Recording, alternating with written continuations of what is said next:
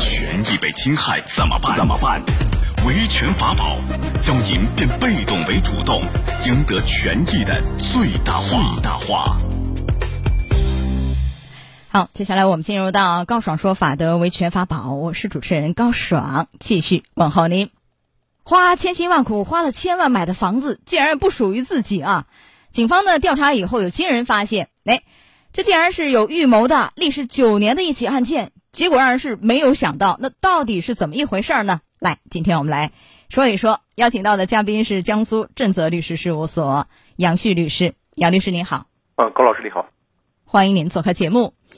我先给大家介绍一下到底是怎么一回事啊？今年八月呢，一直住在外地的胡先生回到上海，查看父亲过户给自己的房子，让他意外的是，这钥匙根本就打不开门。好不容易进去以后，发现这个陈设啊已经大变，正在装修，啊，于是胡先生立刻就报了警。年近七十的这周先生说啊，他是花了近一千多万从胡先生父亲手里买的，只是呢还没有过户而已。结果呢？随着调查的深入，真相让人是非常的吃惊啊！怎么一回事呢？二零一三年，这胡先生父亲确实动过卖房的心思，当时委托一个中介陈某啊。胡先生父亲就说了，当时确实收到来自于周先生两万多的意向金，但后续呢没有收到任何钱款，所以他认为对方违约，买卖已经无效。而这个时候，这个中介陈某利用信息差以及自身职务之便。抓住周先生对过户流程不熟悉等等问题啊，以什么支付追加定金用于原价留住房源等等为由，不断的收取钱款。我们来听一下办案民警是怎么说的：犯罪嫌疑人正是利用了被害人对信息掌握的不对称，对房屋交易流程的不熟悉，同时虚构了原房东离婚的一个假象，冒充了呃原房东假冒的微信向被害人。索要定金款和房屋首付款，让被害人呃产生了一个错误的认识，致使被害人近九年来向嫌疑人指定账户共转账一千余万元，造成目前重大的损失。哎呀，这个事儿收音机前各位您是怎么看的？欢迎您登录到大蓝鲸客户端，找到 Live 互动专区，也可以在首页的主播号专区点开以后看见我啊高爽，点关注就可以发帖留言参与互动了。呃，姚律师，这个陈某中介陈某的行为涉嫌的是诈骗罪呢，还是一个合同诈骗罪？是什么样的一个刑事问题？显然，呃，涉刑事问题了，对不对？嗯，这个事情应该构成一般诈骗罪。啊，为什么是诈骗而不是合同诈骗？他其实也也签了买卖合同，没签是吧？他这个买卖合同是应该是不可能正式签订的，因为对于卖房人来说，对这事情就一无所知。呃，所以说他这个合同只是一个媒介，可能本身也是虚假的。所以涉嫌的是诈骗罪啊！对，诈骗罪量刑，您提示一下。诈骗罪量刑的话是比较重的一个量刑，在江苏这边的话，如果超过五十万，就以数额特别巨大，可以处十年以上有期徒刑，甚至无期徒刑。超过五十万，十年以上，他是一千多万，一千零五十万吧？啊，对对对。那这个十年以上的无期，无期可能性很大了，一千零五十万呢？嗯。他这个情况下有这种可能性，这具体要看他最后最后比如退赔情况各方面情况，因为在哪边，因为他恰毕竟还是个老人，这个性质也比较恶劣。那有可能，呃，情节严重恶劣，然后再去，就比如说十年以上的无期，有可能靠近无期的这样一个，对对，一个刑罚有可能啊。呃，一般来说，诈骗罪是三年以下，三到十年，十年以上的无期，这我们讲了。金额比较低的情况下，哎，对，好多次啊，呃，那这个案件是这样，你看。他这个非常奇怪的一个买房方式，其实也引起周先生怀疑了啊。于是呢，刚好离婚的陈某，就这个中介陈某啊，还利用自己和妻子王女士离婚材料，伪造了王女士和胡先生父亲的一个离婚材料，然后呢，伪造相应的房产证啊，营造这个房屋产权人啊已经变更王女士的一个假象。随后呢，这个陈某通过王女士遗留的银行卡收取百万元以上数额的购房首付款等等。呃，很多虚假材料，最后骗了周先生，结果最后一切成了泡影。那么，在整个过程当中，这个陈某他还有其他的吗？比如说伪造结婚证、房产证，这个也涉罪吧？是什么罪名啊？嗯，这个的话也涉罪，但是在这个案子中啊，只是其中的一个环节，呃，应该作为一个吸收型犯罪，总体来说还是以诈骗罪论处。那他这个涉的，比如说伪造结婚证啊、房产证啊，涉嫌的是什么？伪造国家机关公文印章罪，还是什么一个罪名？您也给解释一下。牵涉到伪伪造国家公文、结婚证啊，这都是国家公文这些问题，包括房产证。那这个怎么量刑呢？这个伪造公文罪一般来说量刑不是很重，一般的话，一般我印象中是两年以下吧，一般不是很重。如果产生，但是在这个案中有个特殊情况，我不讲嘛，他不可能可能不以这个单独定罪，他被那个诈骗罪吸收掉了。吸收掉了。嗯，大家搞不懂什么是吸收啊？就是实际上他用这样一个伪造啊离婚证啊房产证一个手段，达到诈骗的一个目的，所以最终是以诈骗罪论处，是这个意思吧？是的。吸收掉啊，不是说同时构成两个罪名，然后数罪并罚，不是，那还是以诈骗罪论处。呃，这里面还有很多问题，我们来就是谈一谈啊。你比如说像周先生这样，怎么样去挽回损失？因为前面说。呃，这个陈某会判刑，判刑完了以后，周先生怎么办呢？这一千零五十万已经被他挥霍挥霍光了，他是买彩票吧？全花光了啊，怎么办呢？呃，这个情况下，第一个，因为他这个陈某已经被刑事追究了，在刑事追究里面可以一个追赃一个程序，呃，冻结这个陈某的相关财产作为追赃，然后退赔给这个呃周先生，是一种方式。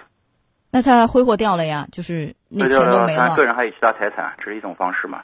如果实在不行的话，还有就是，呃，也考虑到一个因素啊，就是说这里面有牵扯到他是个中介公司吗？嗯，找中介可以吗？对，就是当时有没有中介公司有没有参与这个事情，有没有盖章，合同上有没有盖进行盖章？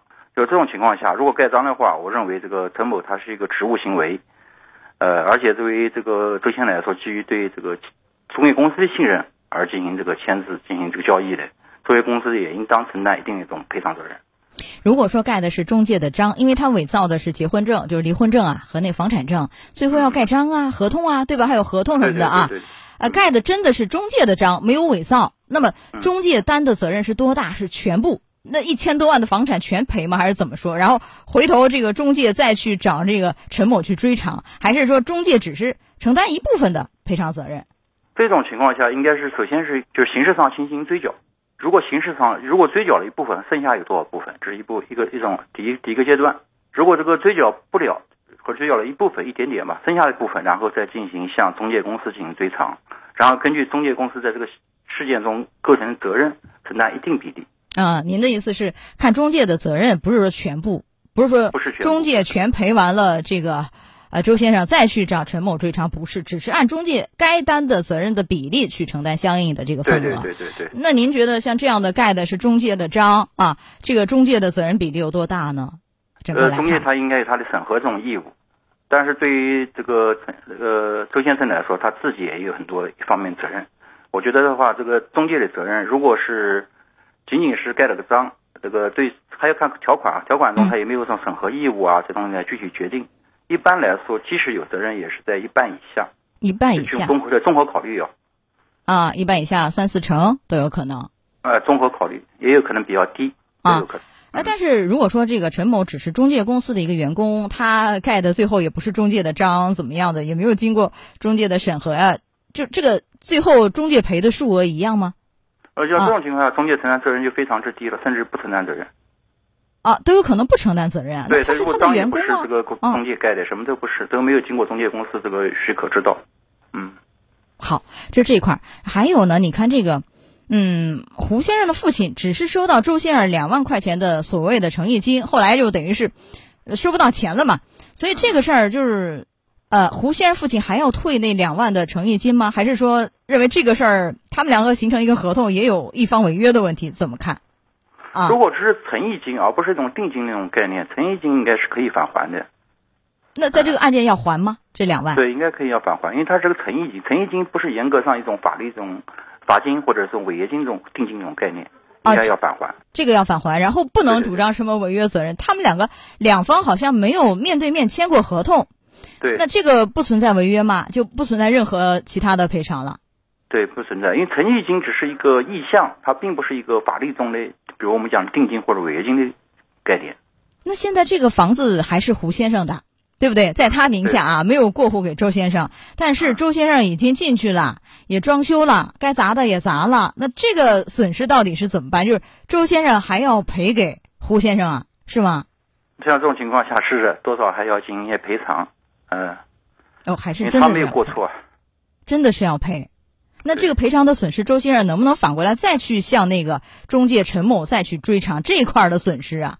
是不是？嗯，啊这是可以的，这完全可以，啊，除了买房子啊，包括这个装修的这部分钱也是可以的啊。可以。好，这个案件有很多值得大家反思、提醒、注意的地方，就大家没想到怎么可能两人面也没见着，然后就不停的对方给他虚构事实，这个中介他就给中介打钱呐、汇钱呐、有点离谱啊，这样一个操作方式，对吧？您讲一下，从这个案件反映出哪些问题？一个在购房的过程中啊，首先你肯定要跟这个卖房人去见面，你卖房人都不见面的情况下去签订合同，这个绝对是有很大的风险的。呃，这是这个案子中一个第一个问题啊。第二个，对于一个老年人来说，他购买一个房产，这个大宗交易，如果他不懂的话，就更应该这个谨慎小心，要多咨询。呃，这这个包括向房产部门咨询啊，向一些懂行的人去咨询，这是避免这些损失，防止风险。另外还有一个重要问题，现在房产这个局里办都有一个监管账户，在监管账户的时候，可以通过监管账户进行交付资金，这样的话就风险就相对低得多。在案子中，如果钱交给从这个监管账户了，然后交易过后过户完成了，把这个钱再给对方，就不存在这个诈骗这个情况会发生，嗯，这根本就不可能发生这样的案件。哎、就不会发生。对，所以大家就是一定要了解这个购房的交易的流程过程是怎么一回事儿，搞不懂请教专业人士，律师也可以，房管部门工作人员也可以，千万不要听信哎人家一面之词，什么中介也可能会骗人。你看看这个案件就是，对对不对？所以一定要小心又谨慎啊！你看一辈子积蓄上千万。后续追讨是非常之难的，所以前期的防范风险很重要啊！不懂法多学习。好，结束我们今天的维权法宝，我们稍事休息一下，也非常感谢杨旭律师、杨律师，稍后会继续连线您，我们稍后，再见高老师好，再见。高爽说法节目收听时间：首播 FM 九十三点七，江苏新闻广播十五点十分到十六点；复播 AM 七零二，江苏新闻综合广播二十二点三十到二十三点。想咨询法律问题和主持人高爽互动，请下载大蓝鲸 APP 到高爽的朋友圈。节目微信公众号“高爽说法”，网络收听方式：江苏广播网三 w 点 vojs 点 cn。智能手机下载大蓝鲸 APP 或蜻蜓、喜马拉雅等，搜索“高爽说法”，可随时收听。